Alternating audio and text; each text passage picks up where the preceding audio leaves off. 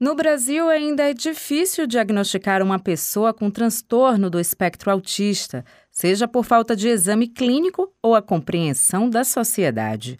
Mas, segundo a Organização Mundial de Saúde, 2 milhões de brasileiros têm TEA. O autismo é conhecido como um transtorno de espectro, justamente porque é uma grande variação do tipo e intensidade dos sintomas. Por esse motivo, há quem descubra que faz parte dessa estatística apenas na vida adulta. A neuropediatra Emanuele Souza explica que os sinais não se manifestam de forma óbvia e, por isso, é preciso realizar entrevistas e observações comportamentais. Entretanto, esses sintomas eles podem ser sutis e passar pouco percebidos a depender da demanda social que aquela pessoa se submete. E quanto mais leve, né, quanto mais sutil é o sintoma, mais difícil é dele ser diagnosticado. Antigamente a gente não tinha tantos critérios como a gente tem hoje é, em relação a, ao próprio diagnóstico.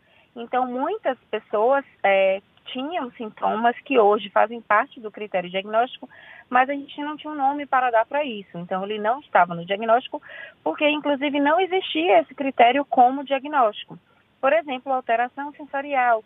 Algumas pessoas têm uma sensibilidade exacerbada, aumentada, para alguns tipos de barulho que para a gente não é incômodo, como o som do liquidificador, um som de uma batedeira, um secador de cabelo. A especialista detalha ainda que o risco do diagnóstico tardio é que os sinais não tratados podem ser confundidos com depressão e ansiedade, o que geralmente acontece quando os sinais são sutis e as dificuldades não estão relacionadas com a ausência ou presença de alguma habilidade, mas sim na rotina. Toda pessoa que é autista, ela vai ter em maior ou menor grau, uma dificuldade de comunicação social. O que, que, é isso? É uma dificuldade de você se colocar socialmente, né, de interagir socialmente com outras pessoas, geralmente com os pares, né, com pessoas da mesma idade. Então, ela pode ter uma comunicação, ela tem uma comunicação efetiva, é funcional, mas ela tem uma dificuldade de sustentar essa interação.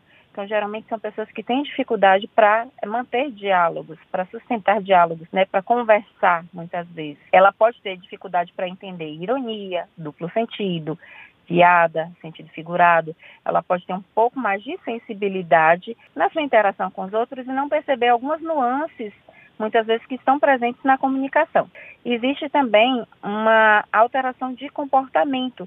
Então, são pessoas que têm alterações às vezes apego à rotina, então quando as coisas saem do, do, combinado, quando as coisas saem da rotina, a pessoa se desorganiza muito, ela pode ter interesses muito específicos, incomuns é, para a sua idade. Para quem ainda tem dúvidas sobre o diagnóstico ou tratamento na fase adulta, a neuropediatra Emanuele Souza detalha que não há o que temer quanto à qualidade de vida e a limitação. Então, procurar um profissional especializado no assunto é o primeiro passo para você conseguir o diagnóstico, né?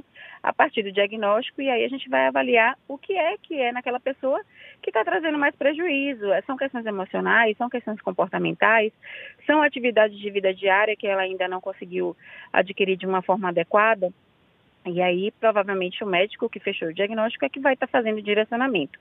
Muito comumente a gente utiliza, é, a gente faz avaliação pede uma avaliação neuropsicológica desse indivíduo, porque aí vai mostrar justamente onde é que estão as, as principais dificuldades e onde é que a gente vai começar a atuar, né? Mas ela não precisa se afastar, ele permite, na verdade, a compreensão do funcionamento, né? De como a pessoa funciona. E isso ajuda muito na questão do autoconhecimento e da aceitação, né? De si próprio e o respeito também à neurodiversidade. Somos todos diferentes, funcionamos diferente. Algumas pessoas têm um pouco mais de dificuldade do que outras, mas todo mundo é capaz de ser autônomo e funcional dentro do possível. Juliana Rodrigues para Educadora FM.